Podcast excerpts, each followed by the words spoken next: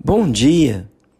O Salmo 45 é um salmo ou um cântico de casamento e, de modo mais específico, uma composição para o casamento real. E enquanto eu leio este salmo, você que é casado, gostaria que você se colocasse no lugar do rei e que a sua esposa no lugar da noiva do rei, da princesa. E você que está pensando em casamento, que você possa se colocar nesta posição, mas agir como tal, não só se intitular rei, mas que você possa ter as qualidades descritas do rei nestes salmos em sua vida. Eu espero que a sua noiva também tem essas qualidades e aceite os desafios que esse salmo propõe. Eu sei que alguns estudiosos colocam este salmo como um salmo messiânico, mas a princípio havia um rei que não dá para identificar qual, havia uma princesa ah, com qual ele se casa. E o salmista, vendo aquele evento tão mágico, hoje tão desprezado, né? O casamento, ele compõe estas palavras. De boas palavras transborda o meu coração ao Rei, consagro o que compus, a minha língua é como a pena de habilidoso escritor. Os filhos de Coré estão consagrando esses salmos ao Rei.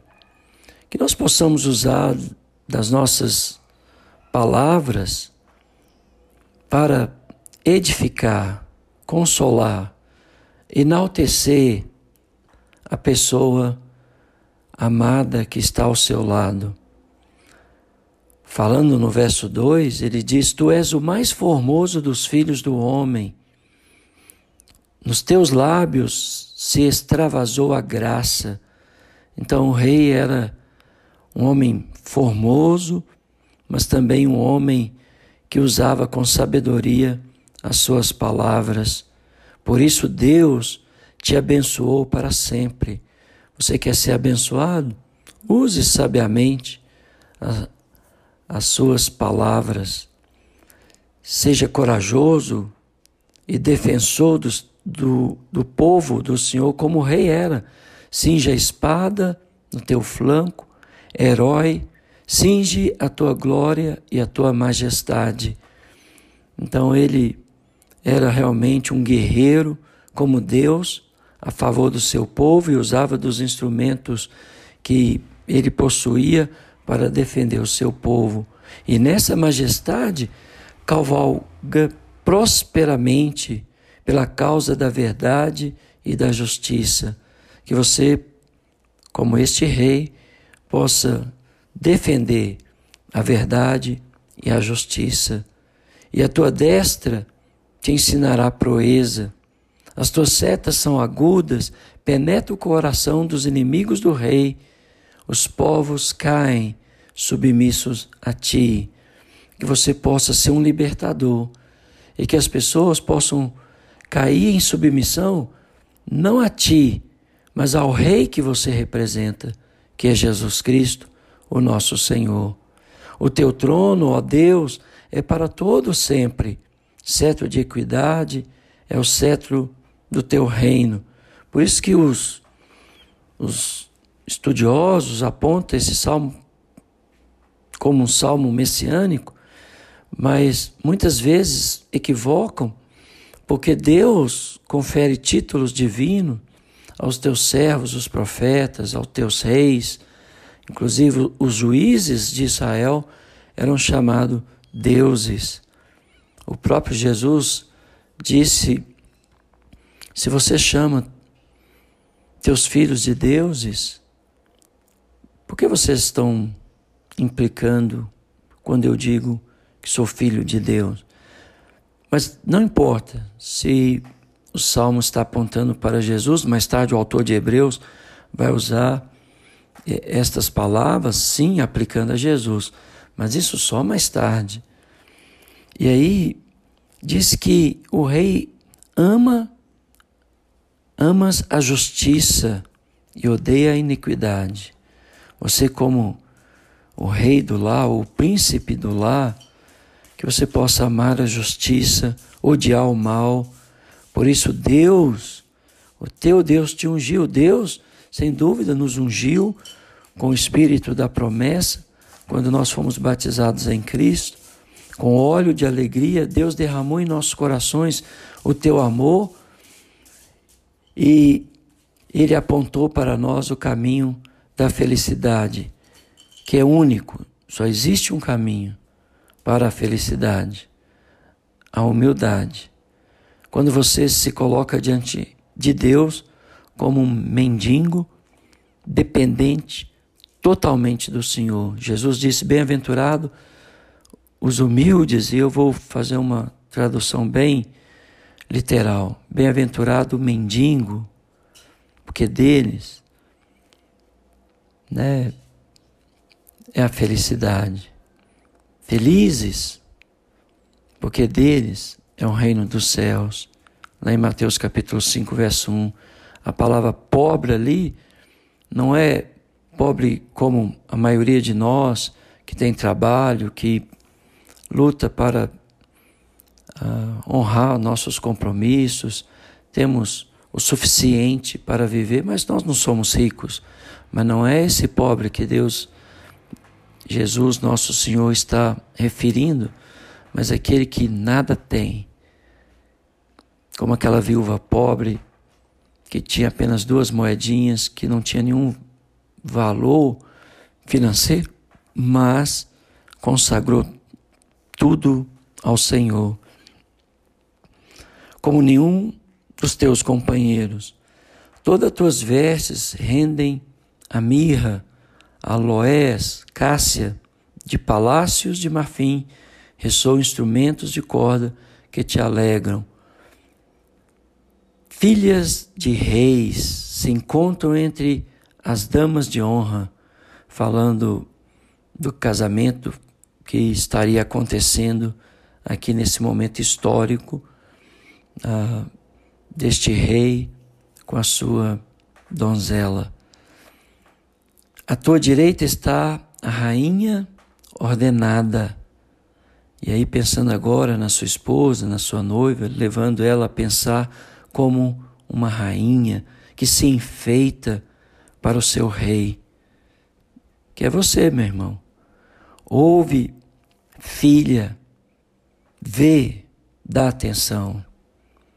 Esquece o teu povo e a casa de teu pai como isso tem sido esquecido, né, por muitas pessoas, por muitas mulheres, elas não têm esquecido o seu povo, a casa de seu pai, no sentido de deixar para iniciar uma nova família, e sempre que cria tensão no lar por até priorizar sua mãe, seu pai, em vez de seu marido. Então o rei cobiçará a tua formosura. Né? Nós precisamos ensinar isso na igreja. Deixa teu pai, tua mãe, une-se ao teu marido, à tua mulher, tornando uma só carne. Pois ele é o teu Senhor. Inclina-te perante ele, reverencie seu marido, o honre, o respeite. Pare de competir ou achar que tem a mesma autoridade. Cada um tem sua função e ele tem a autoridade de te conduzir até o céu. E você de auxiliá-lo a ser o homem que Deus quer que ele seja. A ti virá as filhas de Tiro, trazendo donativos, os mais ricos do povo te pedirão favores. Ou seja, seja uma mulher sábia, onde as pessoas buscam favores, aconselhamento. Ah, com certeza você será muito abençoada. Toda formosura é a filha do rei. No interior do palácio, a sua vestidura é recamada de ouro. Aqui ela é colocada como filha, é um, um adjetivo muito peculiar para falar da esposa uh, de um rei. E é, é interessante que ele está dizendo que ela fica bonita para o seu marido. E hoje você precisa estar linda, bonita para o seu esposo. Às vezes em casa ficamos ah, de uma forma mais relaxada, mas quando saímos nos embelezamos. Mas você deveria fazer o contrário. Quando sair e de uma forma mais simples, mas, mas em casa você se enfeita para o seu esposo, adorna para o seu marido, em roupagens bordadas, conduzem-na perante o rei, as virgens suas companheiras que a seguem serão trazidas à tua presença, que as suas amigas possam ah, te acompanhar para promover seu casamento e não para destruir. Serão dirigidas com alegria e regozijo, entrarão no palácio do rei. Em vez de teus pais, serão teus filhos, os quais fará príncipes por toda a terra.